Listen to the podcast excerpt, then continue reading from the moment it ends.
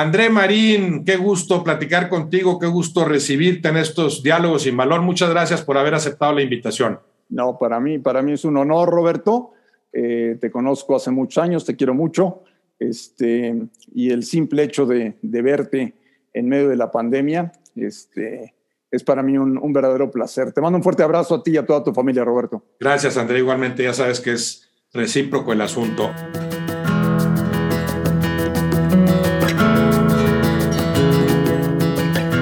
André, ¿a qué jugaste de niño? ¿Cuál fue tu primer contacto y en dónde con cualquier pelota, con algún balón? En casa con una pelota de fútbol. Sí, eso, eso lo tengo muy claro. Eh, jugaba bastante fútbol.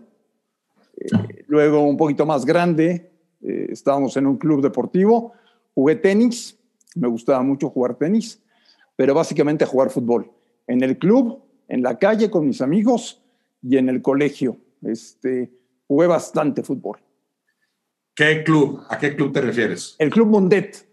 Mundet, claro. Sí, ahí estábamos en el Club Mundet. Ahí eh, estaba todo muy bien organizado, todo muy bien montado y jugábamos, teníamos partido de, de liga del torneo del Mundet los sábados y unas muy buenas canchas de arcilla en donde jugábamos tenis, eh, pues prácticamente todos los días, no todas las tardes.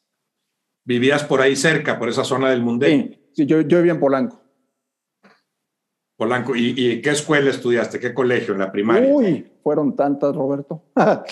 no, primero estuve en el, en el CIE, en el Centro de Integración Educativa. Luego pasé por el Franco Inglés. Estuve en el Cedros. Estuve en el Vista Hermosa. Estuve en el Tomás Moro y acabé en la Ibero. En la Ibero estás hablando la carrera ya. No, acabé prepa abierta en la Ibero. Ah, en la Ibero, la del campe, la campestre Churubusco, ¿verdad? no, no, no, no, la nueva, la de. ¿En la nueva? ¿En la nueva? ¿La de Santa Fe? Exactamente. Ah, sí. Mira, ¿qué año estás, ¿de qué año estás hablando ahí? Noventas, principios de los noventas. Entonces, sí, bueno, relativamente nueva, sí, recién estrenada, más o menos. Sí, más o menos, más o menos. ¿Tú estudiaste en la Ibero o qué?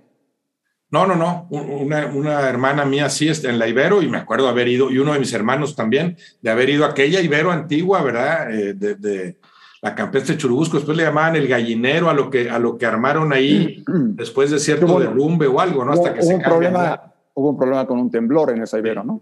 Sí, sí, sí. ¿Y de qué jugabas, André? Cuando dices fútbol, ¿qué posición? Jugué, jugué de todo. Tuve mis épocas. Este a veces me gustaba ser portero y me gustaba comprarme mis suéteres y mis guantes y todo eso. Eh, jugué de defensa, jugué de delantero, jugué de todo. Bastante limitado, bastante limitado, pero le poníamos ganas, mi querido Roberto. ¿Y al tenis, por ejemplo, a qué nivel? Jugábamos eh, una cosa que se llamaba interclubes, que eran torneos cada fin de semana, que era tipo Copa Davis, ¿no? De cinco partidos, contra otros clubes de la capital del país. Entonces cada fin de semana ibas y jugabas. A veces me tocaba jugar singles, a veces me, tocaba jugar dobles. Este, luego de ahí eh, hubo la posibilidad, eh, si eras un buen tenista, estamos hablando de que yo tenía 12, 13 años más o menos, eh, a los que mejor reciben los torneos interclubes los escogían para hacer recoge bolas en la Copa Davis. Y en alguna Copa Davis me tocó ser ser atajador. Ahora, en el Mundet eh, eh, había un torneo interno de fútbol. Sí. Y, y, el Mundet además jugaba en alguna liga como, como selección Mundet. no?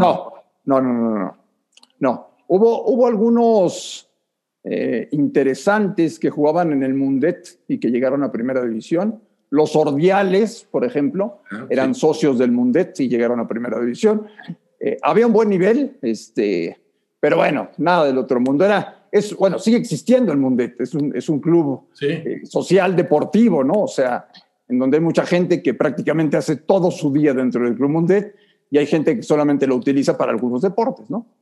Sí, lo recuerdo el Mundet, pero, pero en, términos de, de, fútbol en particular, en mi época, estoy hablando hace 50 años, cuando yo tenía 13 o 14, ¿no? El, el, el, Asturiano y el Club España eran más fuertes en lo que era el fútbol. El muy fuertes. Un asunto más, más social. Muy fuertes, muy fuertes, muy fuertes. Sí, sí, sí, sí.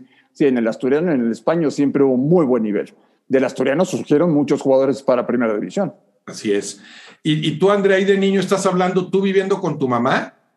Yo eh, viví con mi mamá hasta los 13 años, luego ya me fui a vivir con mis abuelos, mi madre se volvió a casar y se fue a vivir a España, sigue viviendo en España, mi madre vive en Mallorca desde hace muchos años, eh, me fui a vivir con mis abuelos, abuelos maternos, con quienes estuve, este, pues hasta el día que me casé, estoy cumpliendo 15 años de casado, eh, y lo pasé muy bien, la verdad es que se portaron de maravilla conmigo, fueron como unos padres para mí, y este, estuve prácticamente toda mi infancia con ellos.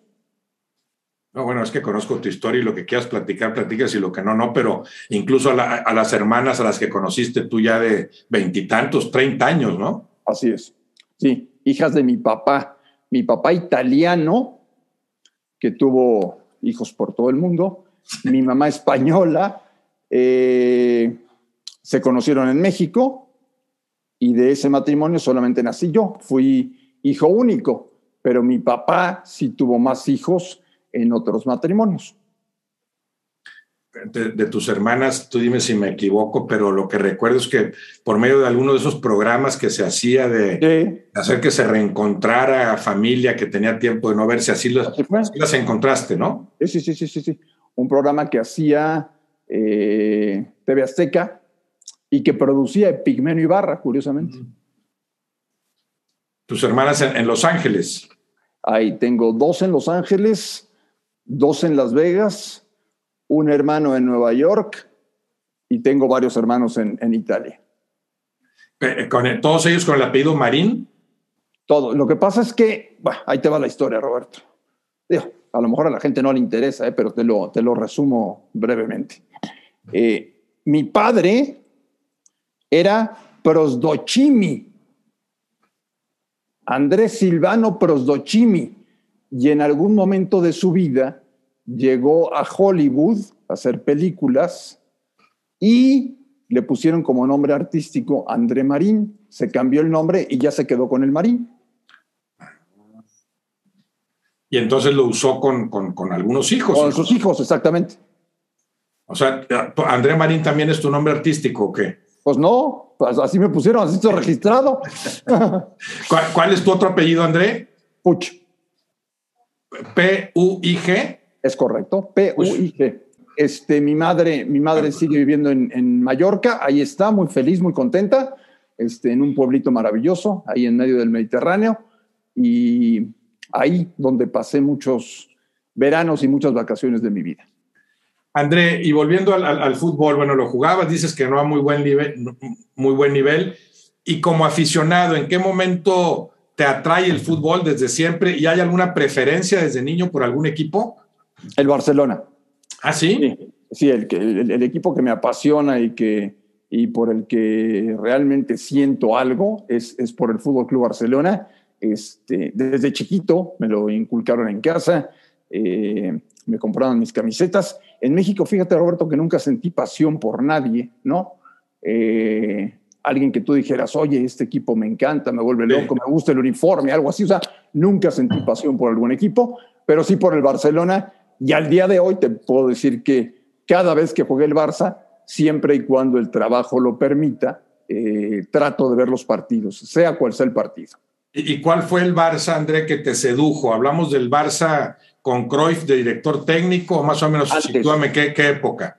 Sí, antes. Yo me acuerdo mucho, eh, alguna vez de vacaciones de verano en Mallorca, el Mallorca que estaba en segunda división, eh, ya ves que en España se jugaban muchos partidos de pretemporada y muchos torneos de pretemporada, ¿no? Los famosos torneos veraniegos. El Barcelona siempre iba a jugar a Mallorca un partido al trofeo Ciudad de Palma y me llevaban todos los años y ese, ese partido lo tengo muy claro y muy grabado porque incluso me compraron la camiseta del Barça. Era cuando jugaban, no sé si te acuerdas, cuando el Barça compró a Gary Lineker, y traía también a Mark Hughes. No sé si te acuerdas de Mark Hughes, que era un galés que jugaba muy bien al fútbol. Esos eran los dos extranjeros del Barcelona. Estaba, empezaba su bizarreta, estaba Migueli, estaba Urruti, estaba Julio Alberto, eh, todos ellos. Pero la gran estrella del equipo era Gary Lineker, que venía a hacer una gran Copa del Mundo en el 86. Sí, hablas de finales de los 80, entonces, aquel. Barça. Y has seguido yéndole, o sea, bueno, te tocó. Toda mi vida. Ahí es de gustos, pero para mí el, el, equipo que mejor ha jugado en la historia del fútbol es el Barça de Guardiola, para mí. Yo, para mí también. Y es de gustos, entonces te tocó esa etapa tan padre de hace, vamos a decir, 10 años, 8 o 9 años. Sí, sí, para sí. ti, que se vaya Messi o no se vaya Messi, no, no, no incide para nada en, en, tu, en tu predilección por el Barça. Me, me, duele, pero seguiré siendo del Barça a muerte. Este, mis hijos, que tienen todas las playeras del Barcelona, me preguntaban, ¿y ahora qué hacemos con nuestras playeras de Messi? Les decía, pues nada, seguiremos yéndole al Barcelona y ahora le pondremos Pedri o le pondremos Memphis o algo haremos con las camisetas, Roberto. Y alguna simpatía habrá también por el PSG mientras ahí esté Messi, ¿verdad? Sí, claro. Sí, yo te soy honesto. En mi vida vi la Liga Francesa. En cuanto debute Messi, voy a ver los partidos del Paris Saint Germain porque quiero ver a Messi. Sí, sí, sí, sí. No, no, no es una liga que esté a la altura de las, de las grandes ligas europeas, pero sí tú, adquiere obviamente tú, tú, otra dimensión ahora, sí. ¿tú, tuviste pasión por algún equipo? Mm, bueno, lo he comentado y, y, tampoco, como bien dices, en mi caso menos le interesa a la gente a lo mejor, pero los jabatos de Nuevo León, que tú, mucho antes de que tú nacieras, los jabatos de Nuevo León ascendieron en el 66, yo tenía 10 años. Ok. Nada más existía el Monterrey, yo viviendo en Monterrey, y a ese equipo le fui, jugó tres años, de 66 a 69, Jabatos de Nuevo León. Eh, eh, te estoy hablando de, de cinco o seis años antes de que subieran los Tigres, que empezaron a generar, bueno, pues todo esto que ahora vemos en Monterrey, que es increíble, como lo fue en su momento lo de Jabatos. Yo le iba de mis 10 a mis 13 años con todo, los Jabatos descienden, se van diluyendo, vuelven a descender, desaparecen. Algo de ahí creo que retoman los Tigres para, para surgir como tales, aunque es otra franquicia. Y eso hizo que como tú, como en tu caso, pues yo no, yo no siento preferencia por ningún equipo en México. Disfruto al que juega bien en general. Y a nivel internacional tampoco. Por ejemplo, el, el, el Barça, me encantó a mí ese Barça de Guardiola. No, no, no, sé si, si, si, me va a seguir gustando al mismo nivel ahora, ahora sin Messi y, sin todo lo demás, ¿no? Sin todo lo que, de, lo, tanto que, lo, lo mucho que han perdido, ¿no? Claro. Sí, sí han perdido mucho, han perdido esencia. Este, no arrancaron nada mal la nueva temporada en la era post-Messi, eh, jugando de una manera diferente, pero bueno, pues yo te digo, Roberto, con Messi, sin Messi, seguiré yendo del, siendo del, del Barça. Algún día se fue Cruyff, algún día se fue Kubala, algún día sí. se fue Maradona, algún día se fue Ronaldinho, ya se fue Messi, pues digo... Sí. No, y Cruyff, Cruyff, como jugador y como técnico. Que como las dos cosas, exactamente. Sí, sí, sí. sí. Bueno, y en México ninguna preferencia, pero ibas, por ejemplo, al Estadio Azteca, algún estadio sí. en particular. Me llevaban, me llevaban al Azteca a ver partidos. En esa época, me acuerdo que en el Azteca, cuando me llevaban, jugaban varios equipos. Jugaba Cruz Azul, jugaba Atlante, jugaba Atlético Español y jugaba el América. Había cuatro equipos en, el Estadio Azteca y la familia me llevaba de vez en cuando a ver partidos de primera división. Este, incluso también recuerdo perfectamente un cuadrangular que se hizo en el Azteca, donde vinieron Barcelona y Atlético de Madrid. También, también estuvimos viendo esos partidos y los tengo muy grabados. O sea que sí íbamos de vez en cuando. y luego, este, pues nada, empezamos a trabajar muy rápido. O sea que desde los 14 años ya a chambear en esto. Eh, eso te iba a preguntar. ¿A los 14 incursionas en los medios? 14 años. en un programa de radio que se llamaba Dos en el área, que hacían el ingeniero La Madrid, Rafa Puente y Francisco Javier González. Mira, dos en el área que eran tres. dos en el área que eran tres, exactamente. Aunque el, el proyecto original eran el Inge La Madrid y Rafa Puente. Luego llegó Francisco Javier González. Luego me dieron oportunidad a mí. Estuve como seis meses y a partir de enero del 88 ingresé a Imevisión. Enero del 88, oye, ¿con, con qué padre equipo empezaste, eh? José Luis La Madrid, Francisco Javier González, Rafael Puente, maravillosos, ¿no? Pues tuviste muy, muy buen inicio, ¿no? Colaboraste bueno. seis meses en ese programa de radio. Y seguí con ellos, pero a los seis meses de estar en el radio ya estaba, ah. en, ya estaba en Imevisión.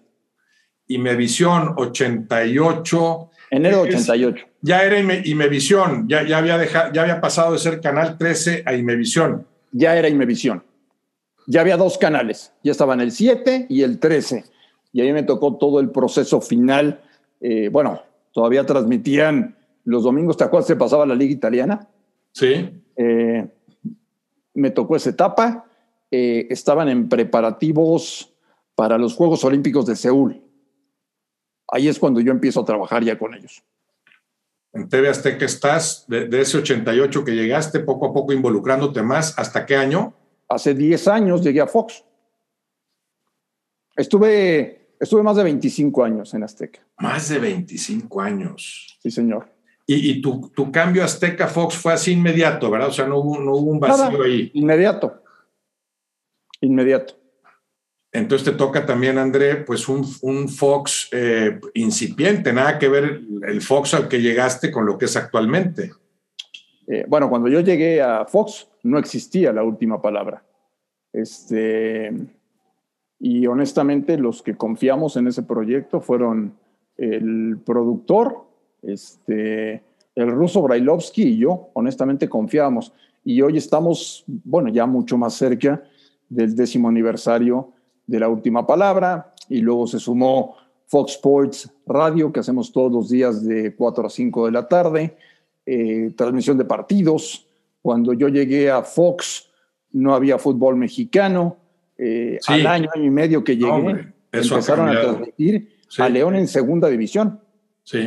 A mí me tocó transmitir eh, en cancha, el, ya estando en Fox, el León corre caminos con el que asciende León, bueno, regresa León a primera división. Sí, sí, después de tanto tiempo con la maravillosa afición leonesa. Entonces tú empiezas la última palabra o llegas a Fox junto con Brailovsky, o sea, están juntos desde esa época, que serán los únicos, te lo digo, porque imagino que los que están actualmente, pues tú y él son los únicos que tienen tanto tiempo ahí. Sí, eh, el proyecto inició con el ruso, estaba Manolo Lapuente, eh, eh, algunos de los que hoy en día continúan, ¿no? como, como Alex Blanco, que también estuvo desde el inicio, y luego poco a poco se fueron sumando otros, ¿no? como, como Beto García Aspe. Como, Alex Blanco y, y Daniel Alberto que ambos también recién llegados de ESPN, ¿no? ya trabajaban, exactamente, habían trabajado en ESPN, sí. Sí, son, son, son muy buenos amigos, se quieren mucho y se conocen y han sido compañeros de trabajo desde hace muchos años. Y me encontré con un grupo de personas, Roberto, este, maravillosas. No te puedes imaginar el, el vestidor que tenemos, afortunadamente. Nos llevamos muy bien. Todo lo que discutimos y todo lo que nos insultamos al aire, nos morimos de la risa en el corte comercial nos llevamos fantástico, eh, disfrutamos mucho nuestro trabajo. Eh, tú sabes lo que es esta chamba, o sea, yo, yo te conocí a ti. Me acuerdo perfecto, Roberto Gómez Junco, que yo te invitaba en caliente. Yo te invitaba los lunes que si podías venir de Monterrey a en ah, caliente, ¿te acuerdas? Hace 30 este, años, más o menos. Eh, esta es una chamba para toda la gente que quiere empezar. Yo siempre les digo lo mismo, ¿eh? Este es como de doctor. O sea, aquí trabajas de lunes a domingo y tienes que dormir en una mano con el pasaporte y en otra mano con el celular, porque en cualquier momento puede pasar algo. Así es. Bueno, y, con el fútbol maravilloso como, como, como producto fundamental para que todo esto suceda.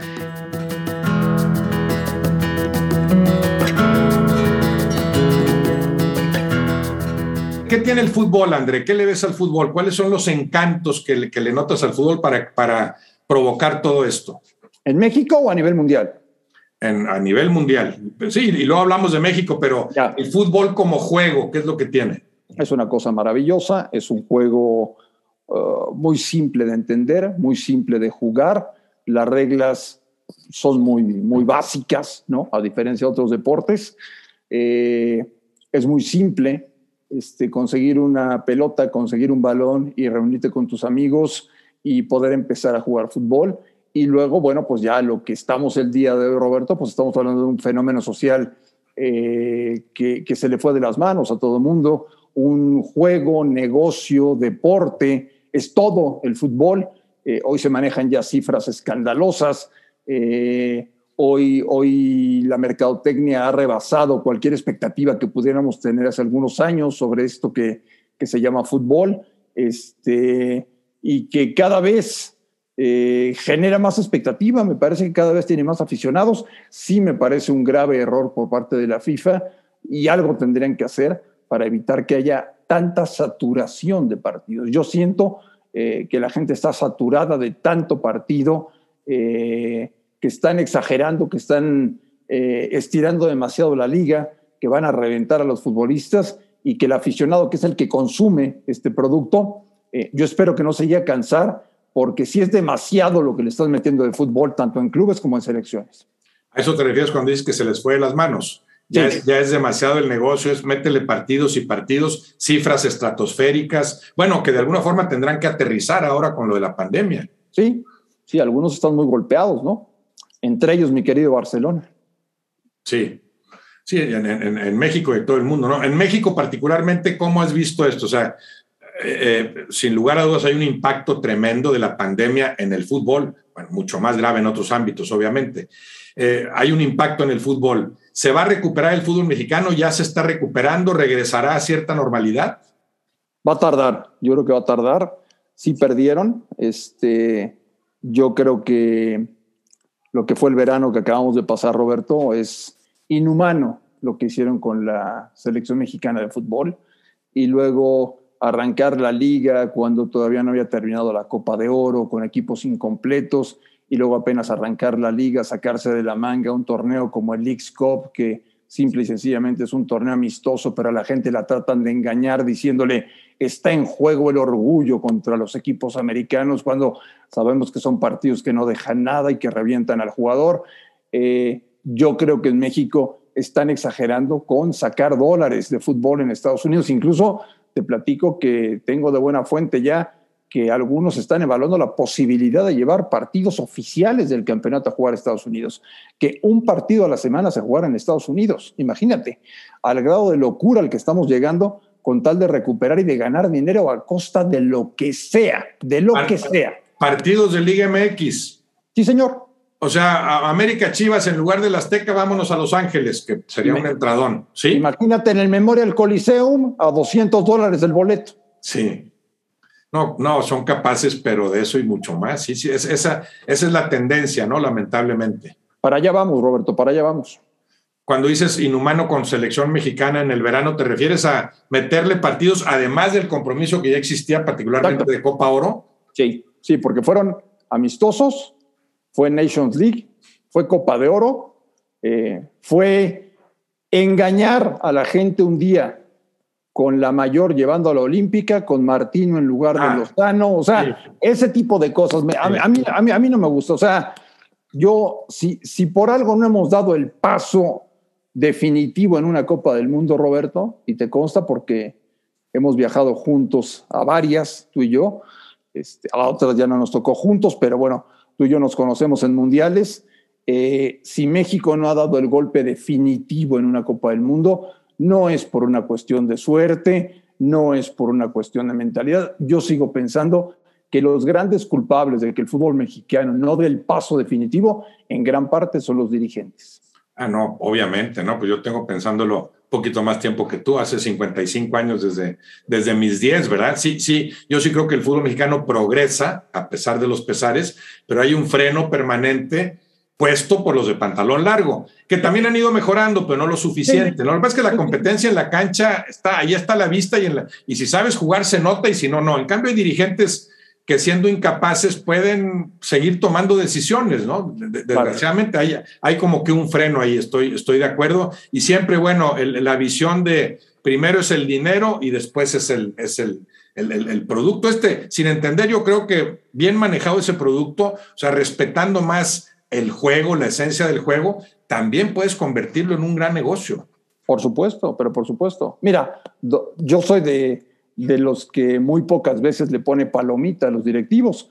Algo bueno hicieron hace poco, crearon la Liga Femenil en nuestro país. Claro. O sea, eso, eso es un acierto de los directivos del fútbol mexicano. De los pocos aciertos que han tenido, este, bueno, eso hay que eh, decir que fue obra de ellos. el crear toda una liga que ha crecido, que me parece ya se convirtió en la mejor liga de fútbol femenil de toda América Latina, eh, que ha logrado que se transmitan en vivo y en directo a nivel mundial, internacional y nacional los partidos, que tiene patrocinadores, que tiene buen nivel.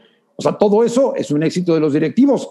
Ahí pensaron primero en lo deportivo y en un futuro en lo económico. Y ahí están los resultados, Roberto. ¿Y, tú crees que, que, se sostengan en esa tesitura? O sea, que, logren que sea negocio, porque al rato pueden decir esto no fue negocio y olvídate. O sea, hace falta que les, paguen mejor a las jugadoras, que hay mejores instalaciones, etcétera. Claro que se ha ido mejorando mucho en eso. ¿Sí crees que seguirán apostándole? Yo espero, yo espero que sí. Está creciendo muchísimo. Este, cada vez se juega mejor, cada vez tenemos mejores futbolistas. Eh, Chivas acaba de anunciar recientemente todo un proyecto para crear su departamento de fuerzas básicas femenil. Entonces, digo, hay algunos equipos que se lo han tomado con más seriedad que otros. Para algunos equipos, llámese, llámese Tigres, llámese Monterrey, llámese Pachuca, llámese Chivas, eh, me parece que es un gusto, un privilegio y un honor tener su equipo femenino. Y hay otros para los cuales se ha convertido en una carga, ¿no? Este, eh, uy, ahora tenemos que montar, además de que tenemos problemas con el equipo de primera división, resulta que nos obligan a tener equipo de mujeres y lo ven como una carga, ¿no? Hay muy pocos que lo han hecho muy bien y por eso casi siempre ganan este, las jugadoras que ganan los títulos en el fútbol mexicano, porque hay instituciones que lo han manejado de maravilla. Sí, sí, sí, bueno, las de Monterrey son ejemplares en ese Ejemplares. En Pachuca se trabaja muy bien, Chivas, América, América. han metido eh, cholas, ¿verdad? Los cholos, femenil eh, también, eh, pero sí hace falta que los 18 equipos le entren en esa, en esa medida, ¿no? Ahora, André, la, televisión, ¿no? El negocio de la, tú has estado muy cerca durante mucho tiempo, la televisión con el fútbol. ¿Tú crees que históricamente ha habido un beneficio ahí recíproco? O sea, el fútbol no sería lo que es sin la televisión, ni viceversa. ¿Hacia dónde va esa relación televisión-fútbol en México? Bueno, acabamos de ver, Roberto, que... Ah, en México. Particularmente en, México, pero dime también en el mundo, ¿qué es lo que, es lo que, percibes? Acabamos de ver un fenómeno muy curioso, este, eh, no este año, sino el pasado, ¿no? Cuando empezábamos a ver el tema de la pandemia y no sabíamos para dónde hacernos. Y prácticamente se cerraron todos los estadios de fútbol en todo el planeta. Sí. Eh, la gente estuvo en casa, la gente estuvo resguardada, la gente se estuvo cuidando. Y el año pasado, tengo datos, Roberto, de que partidos de liga a los cuales la gente tenía prohibido asistir al estadio por obvias razones de pandemia eh, y que se transmitían tanto localmente como internacionalmente, aumentaron niveles de audiencia. O sea, esto quiere decir que el fútbol necesita la televisión. Pero a veces, si la televisión ha exagerado y ha terminado por prostituir al deporte, este, entonces hay que saber manejar las cosas muy bien. O sea, yo siempre pongo el ejemplo de, cómo han manejado los alemanes, ¿no? Su Bundesliga. La cuidan muy bien. Eh, ningún partido se empalma, Roberto. Ningún partido es a la misma hora. Eh, si tú te fijas, porque tanto a ti como a mí nos gusta el fútbol y nos apasiona la televisión, tú fíjate cómo se hace, televisivamente hablando, ¿eh? un partido de la Bundesliga. Son perfectos, son las mejores tomas, son las mejores cámaras, son las mejores repeticiones, son los mejores directores de cámaras, hacen impecable su trabajo. Los alemanes son un ejemplo a seguir y cómo poco a poco han ido vendiendo su producto a otras partes del mundo. Vaya, no, es la liga más atractiva del planeta, pero cada vez es más atractivo y más interesante ver partidos de la Bundesliga porque están muy bien organizados. Entonces, yo sí creo que el fútbol necesita de la televisión pero a veces la televisión ha exagerado del fútbol. Ahora, la Liga MX también podría manejarse, bueno, primero mejorar el producto y después venderse mucho mejor. Sí, totalmente de acuerdo. Totalmente de acuerdo, porque la Liga, la Liga Mexicana se consume, obviamente, en México, se consume muchísimo en Estados Unidos, se consume algo en Centroamérica y de ahí no existimos, Roberto. No nos conocen. Se ve mucho más eh, en Sudamérica y en Europa se ve más la MLS que algún partido del fútbol mexicano. Nadie ve un partido de fútbol mexicano. Porque hace falta venderlo bien, o sea. Claro. Sí, sí, sí tendría su público, vamos a decir, y, ahí la televisión tiene mucho que ver. Yo, yo pienso en una liga que se vendiera como un todo, ¿no? Como sucede con la Liga Española. ¿Qué pasaría si aquí está la Liga MX y tú transmites lo que quieras de la Liga MX en México y en el mundo entero? Empezar por repartirlo en México. Claro. No sé cómo verías tú un esquema en que todas las televisoras pudieran, pudieran transmitir todos los partidos. Muy sano. repartir mejor el pastel, ya no digamos la selección mexicana, ¿no? Sí, sí, muy sano. Lo vería muy, muy sano. Este, sería maravilloso, pero creo que en este país estamos lejos de poder ver ese, ese tipo de milagros, mi querido Roberto. Bueno, pero por ejemplo, Fox es, un, es, es, es muy clara la, la, tendencia de transmitir cada vez a más equipos. Eso era ah, impensable. Hace 10 años era impensable. Tú lo dices cuando llegaste, ¿cómo ibas a pensar que iban a transmitir a un equipo? No digamos a cinco o seis que están transmitiendo ahora. Exactamente. Sí, sí, sí, sí, sí. Y además eh, también se, se comparten, ¿no? Este, hay transmisiones, por ejemplo, que pasa Fox y que también pasa Claro Sports el mismo partido, el mismo partido. Eh, o partidos que transmite Fox y que también transmite imagen. Entonces, este, pues sí, eso, eso ha sucedido y, este, y yo creo que es sano, ¿no? Para, para el aficionado el tener diferentes opciones, pero lo ideal sería vender el, el producto totalmente, ¿no? O sea, la Liga Mexicana, eh, estos son los partidos, este, estos son los horarios de la jornada eh, y todos los involucrados pueden transmitir los partidos y ahí sí que la gente decida qué comentarista me gusta, qué otro comentarista no me gusta, etcétera, etcétera, etcétera. Este, y entonces, pues, escuchar a, escuchar a Roberto Gómez Junco narrando un partido del San Luis en donde le tocó hacer de narrador de goles, ¿no? O sea, ese tipo de cosas, por ejemplo, serían maravillosas.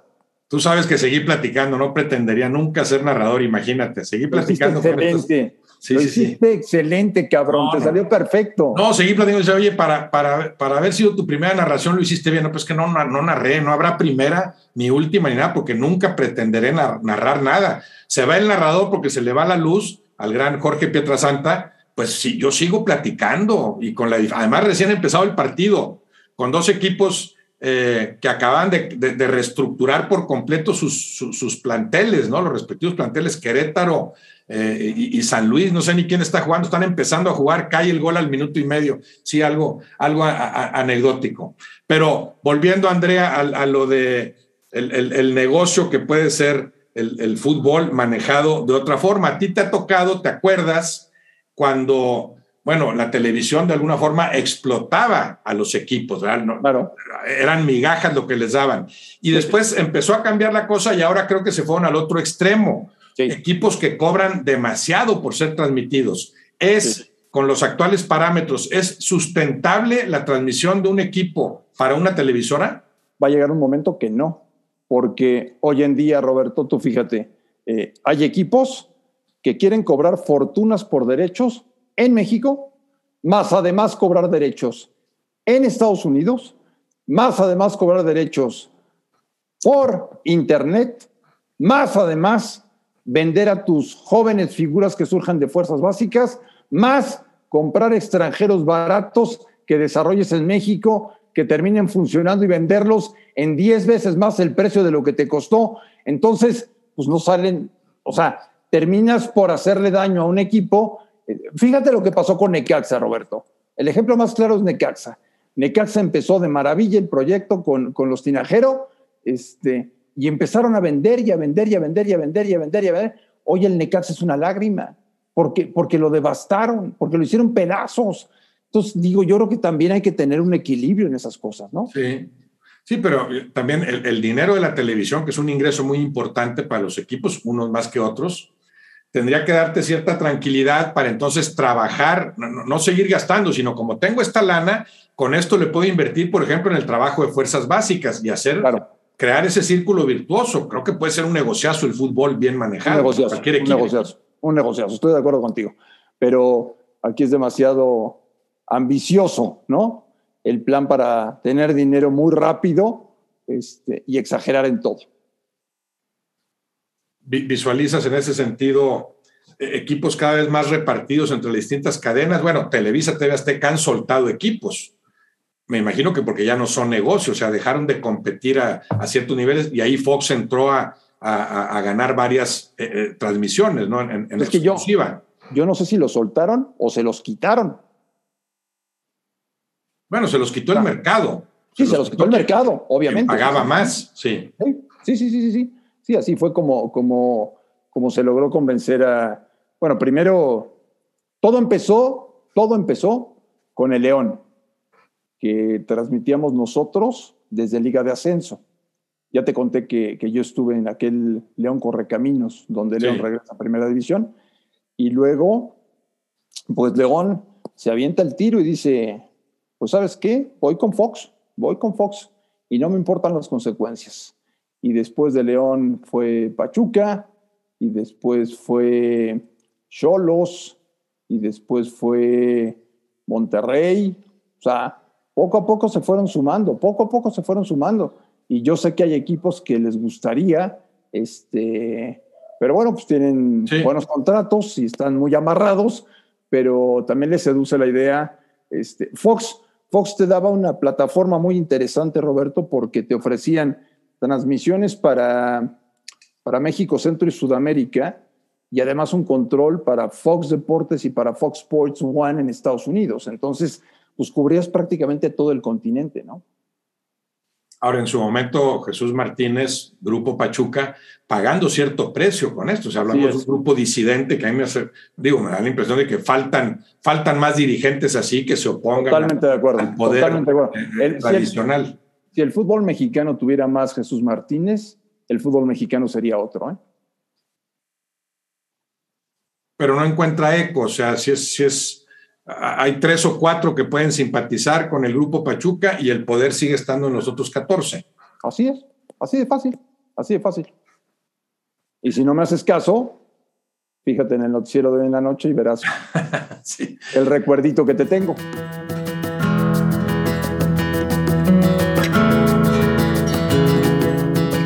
André, ¿qué, qué, ¿Qué similitudes podrías encontrar entre el fútbol, entre el futbolista y el comentarista? O sea, el, futbolista compite en la cancha, tú compites también.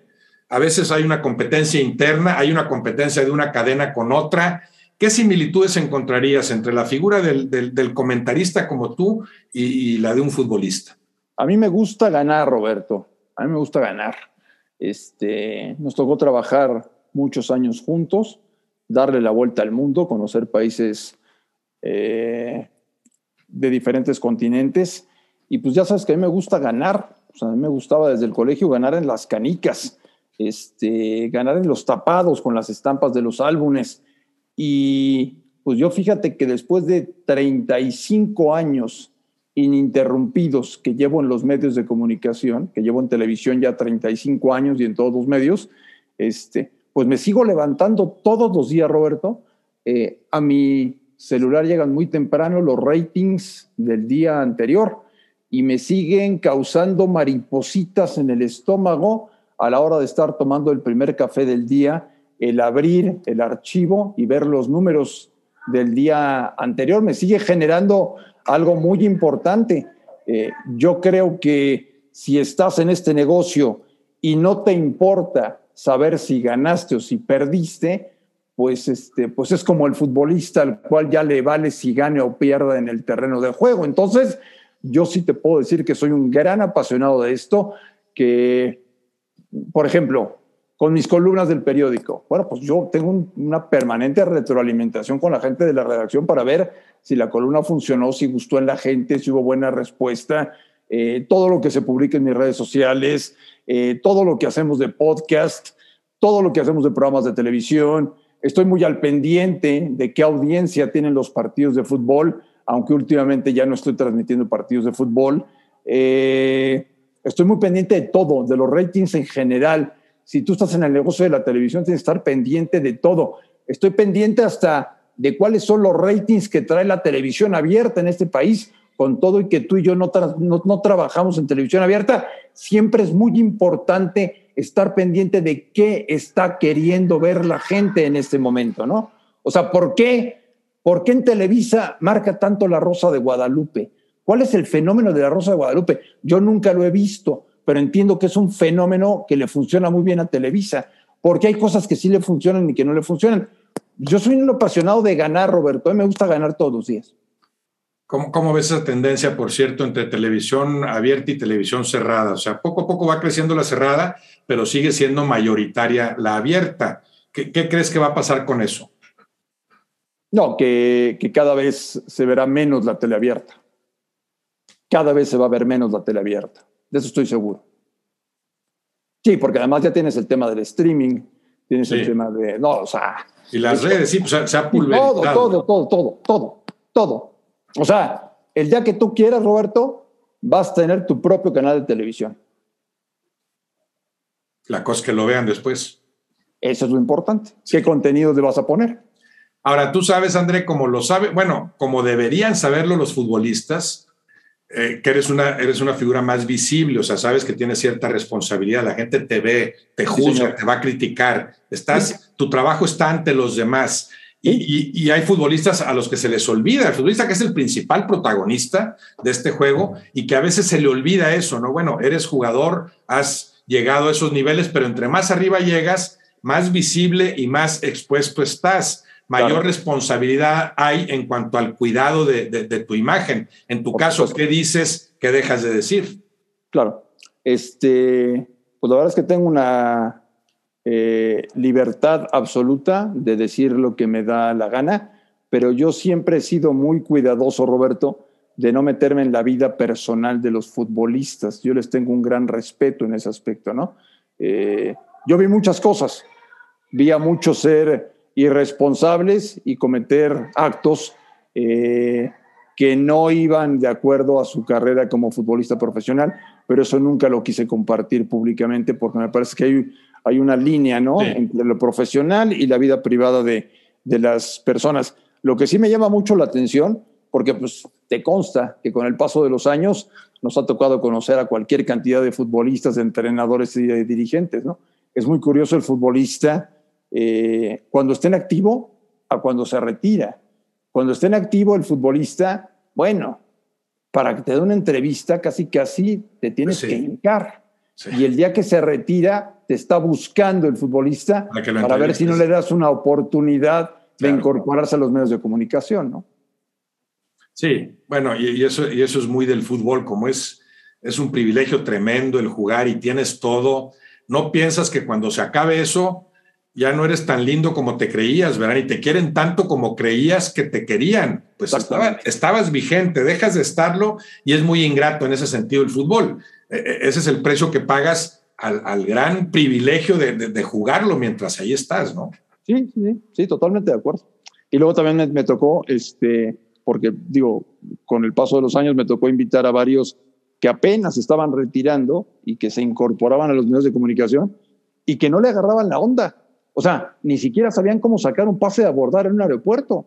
Porque antes, cuando eran futbolistas, en el club todo. resolvían absolutamente todo. No llegaban al hotel, hacer, nada, sí. llegaban al hotel y había un encargado del club con la llave y le decían solamente en qué piso tenía que parar el elevador.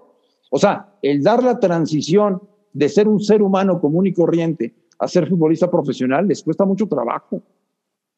Ahora, en, en ese sentido, ¿sientes que ¿No sientes que hay algún exceso, que han proliferado los ex jugadores con un micrófono? ¿No, no sí. crees que, que, que, ya es demasiado? Sí, son demasiados. Y además me parece que hay muchos, Roberto, y los identificas rápido. ¿eh? Te das cuenta de que hay muchos que utilizan la televisión para volver al negocio del fútbol. Sí. O sea, me, me expongo en pantalla y trato de demostrarle a la gente con mi boca que sea un chorro de fútbol para convenceros de que yo soy muy adecuado para volver a dirigir a un equipo de primera división. O sea que muchos no sienten una pasión real por el periodismo deportivo o por la comunicación o por los medios de comunicación. Ellos lo que sí creo es que aprovechan el momento y aprovechan la pantalla para tratar de regresar al mundo que tanto extrañan, ¿no? Con el riesgo también, André, de decir, quiero estar ahí en el escaparate para que me vean y a ver si me contratan, pero muchas veces, entre más hablas, más difícil va a ser que te contraten. Ah, no. Más, porque más, más pueden darse cuenta de tus limitaciones. Si de veras dominas el tema y clarificas conceptos, dominas el fondo y la forma, sabes lo que pasa en la cancha y sabes transmitirlo, te dan chamba a las tres semanas. Pero probablemente suceda lo contrario. Me doy cuenta que, no entiendo cómo dirigiste alguna vez, ¿no? Exactamente. Fue un milagro, ¿no? Que estuvieras en primera división, con lo que te estoy escuchando decir. Eh, sí, y además, ¿sabes qué? Y se alargan y no saben cuándo cortar un comentario y se enredan. No, aquí hay que ser breve, concreto y directo. O sea, así es esto. Así han evolucionado los medios, breve, concreto y directo. Ahora, se ha dado en esa, esa proliferación de ex jugadores, ex técnicos o técnicos que quieren seguir vigentes y participan en los medios. Pero también tendrá que ver con que, claro, cada vez hay más espacios que la gente quiere ocupar. ¿No crees que cuando tú empezaste hace 20 años, hace 30 años, había más requisitos para llegar a tener un micrófono, para tener una pluma y que ahora a cualquiera se los dan? era mucho más complicado. Había que seguir un proceso, Roberto. Había que seguir un proceso. Eh, tenías que picar piedra en los entrenamientos de los equipos con tu cámara y con tu micrófono y tratar de sacar una buena entrevista. Y ya que tratabas de sacar una buena entrevista, una buena reacción, alguna exclusiva, llegar a la redacción para decir, oye, tengo esto, y ve tú a saber si salía al aire o no salía al aire, o sea, picabas piedra. Este, y luego, poco a poco, que algún día te dieran la posibilidad de transmitir un partido desde cancha, hacer cancha en los partidos. Este, te ibas ganando el Claro, poco a poco te lo ibas ganando. Llevo 35 años y he hecho absolutamente todo el proceso.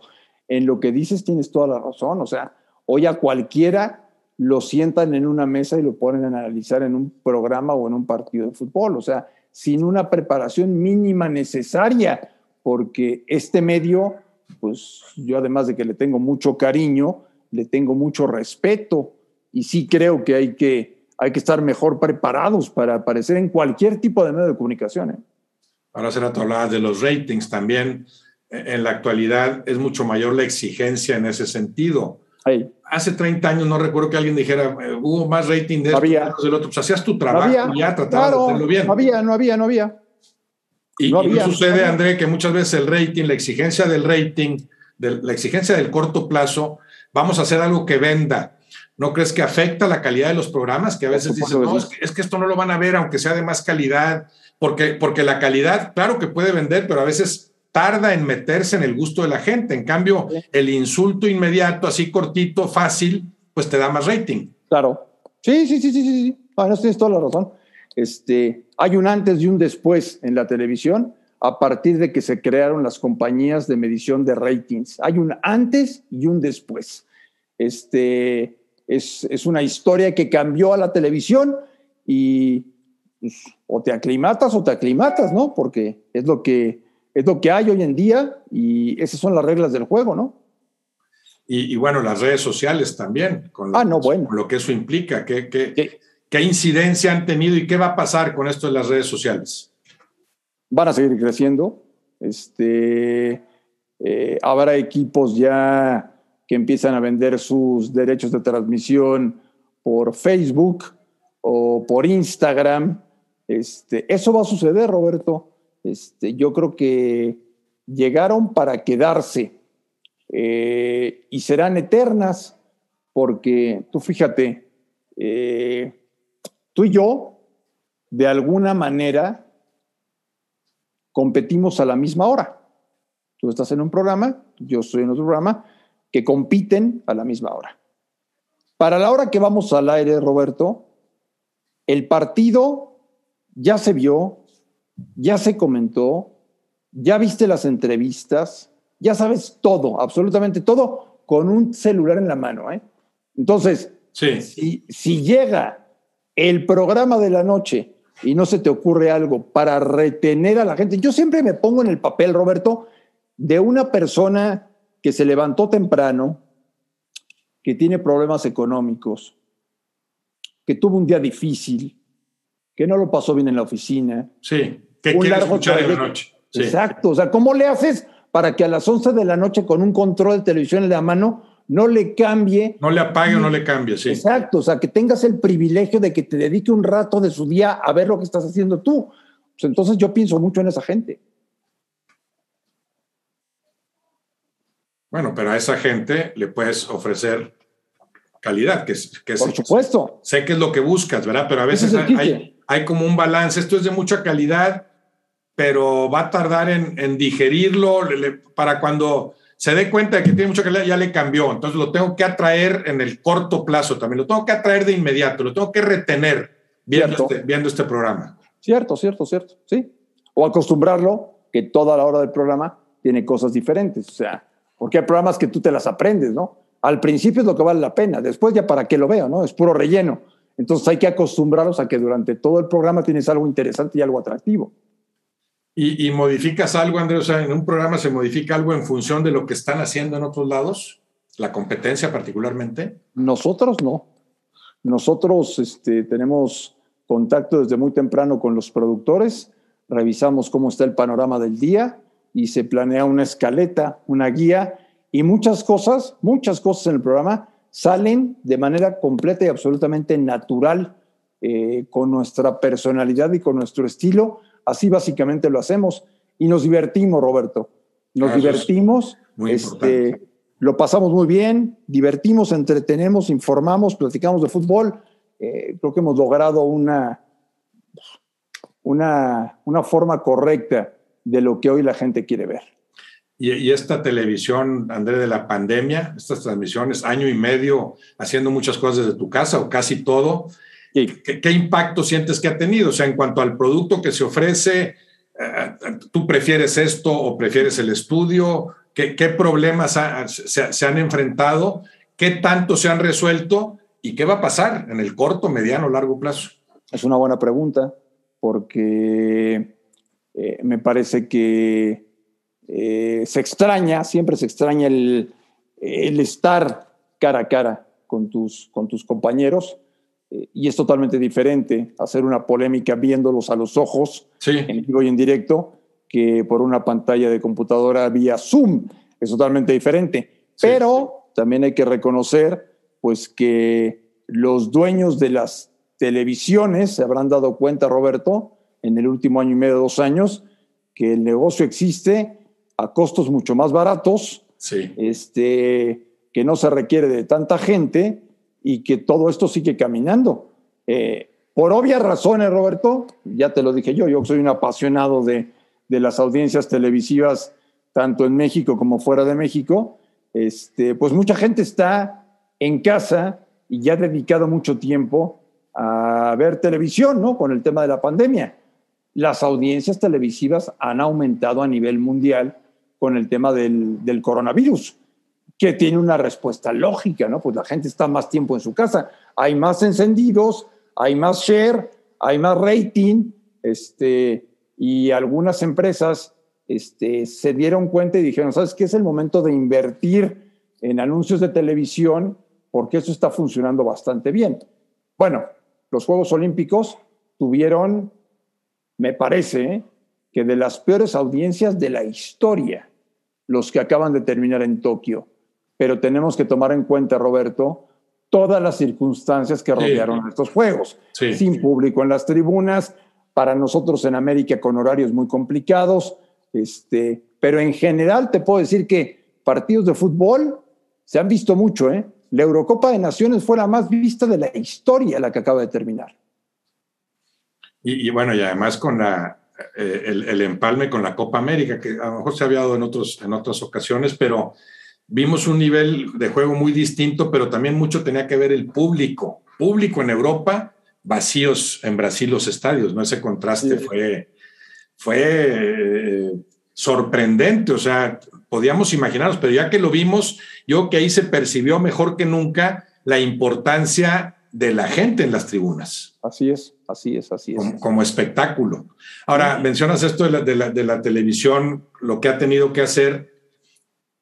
¿Tú crees que ya, ya cuando se vuelva a la normalidad, o sea, ya podemos todos ir a los estudios, Aún así, se van a dar cuenta que se, puede se pueden abaratar los costos, pero ¿para qué vienes al estudio si funcionó muy bien desde tu casa? Me ahorro este viaje, me ahorro este traslado, no necesito tanta gente, no necesito tanta cosa, puedo con una producción mucho más barata seguir ofreciendo lo mismo y vendiendo lo mejor. Por supuesto que puede suceder, Roberto. Por supuesto que puede suceder. Por supuesto que va a pasar. Bueno, tanto a ti como a mí nos tocará en algún momento trabajar con cámaras robóticas ya no hay camarógrafos. Las cámaras se mandan y se controlan desde la cabina. Entonces, este, pues todo ese tipo de cosas van a pasar, Roberto. Pero comentaristas robóticos no. Eso sí creo que no va a pasar. Está más difícil. Está más complicado. André Marín, qué, gusto, qué, gusto platicar contigo, André. Hombre, para mí es un honor el simple hecho de que hayas pensado que yo servía para este espacio este, me dio mucho gusto saludarte, Roberto. Sabes que te quiero mucho. Te mando un gran abrazo y esperemos vernos en persona muy pronto. Igualmente, André, te lo agradezco y te mando un abrazo. Fuerte abrazo, Roberto.